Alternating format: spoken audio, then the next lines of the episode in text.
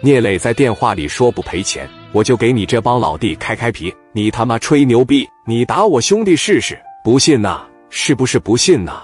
你叫大国是吧？你听好啊！电话往这一放，哐的一枪打在大国的肩膀上。啊，陈总他真打呀！紧接着志豪往前这一来，给个哥们往手里一拿，从后边给这三角渣子一掏出来。志豪那小眼睛都冒蓝光，朝着大国的大腿里子上就是一扎。哎呀，陈总救命啊！陈总他没闹着玩。哎呀妈呀！聂磊说：“你不拿钱试试？挨个开皮，挨个放血啊！记着，你只有五个小时的凑钱时间。”电话嘎巴就给你撂这了。吴迪看傻眼了。志豪手里边拿这个东西，不准备钱我就十分钟扎一个，下一个就是你呀！十分钟我扎一个。小贾目瞪口呆的说：“猴哥，他在山东也这样啊？”小猴说：“在山东比这狂，比这傲。我操，是真牛逼呀！”那边的陈永峰当时这一琢磨。真他妈不行啊！那边来的社会人挺厉害啊。那正力既然没了作用，我只能启动白道关系来对付你了。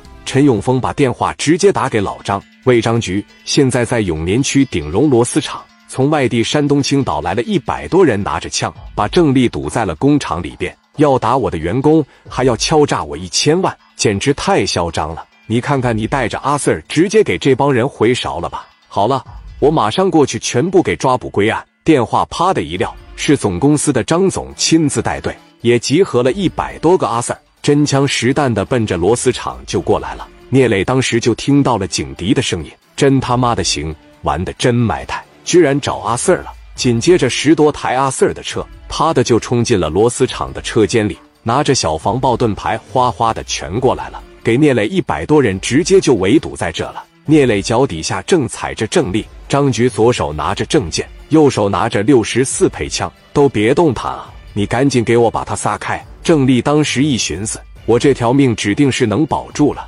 长出了一口气。但是聂磊这脚丫子并没有离开，还是在踩着他的大脖子，家伙是还在顶着脑瓜子呢。老张往跟前一上，怎么的？我说话没听着啊？赶紧放下武器，跟我们走！聂磊一看，这肯定是是总公司亲自带队。给王群力递了一个眼神，王群力一下就明白了，把电话打给了玉明。喂，明哥，我群力啊，怎么了，小丽啊？明哥，能不能找找邯郸这边的阿 Sir 啊？我们现在在河北的邯郸出事了，邯郸市总公司的老张亲自带队，带了一百多人来，要把我们带走。你能不能找一下他的顶头上司？嗯，有这事，你让老张接电话。张总，麻烦你接个电话呗。我接什么电话？别给我耍花花肠子！聂磊当时狂傲的说道：“你不接电话，你肯定会后悔，也很有可能连你的铁饭碗都保不住。”看着面前如此狂妄的聂磊，他分析了一下，这指定是背后有人罩着，要不一伙外地的赶到邯郸耍硬。把电话给我来。喂，你好，邯郸市总公司的张总。玉明在电话那边直接说道：“怎么的？为难我那帮老弟呢？用不用我亲自去一趟？你是谁呀？”我做个自我介绍，我是北京总管玉秘书的儿子，我叫玉明。你好，你好啊，马上就发挥出来作用来了。老张把家伙实直接就别后腰了。你好，玉少，怎么了？我这帮青岛的哥们去到邯郸了，你没给照应照应，这怎么还想拿捏他们呢？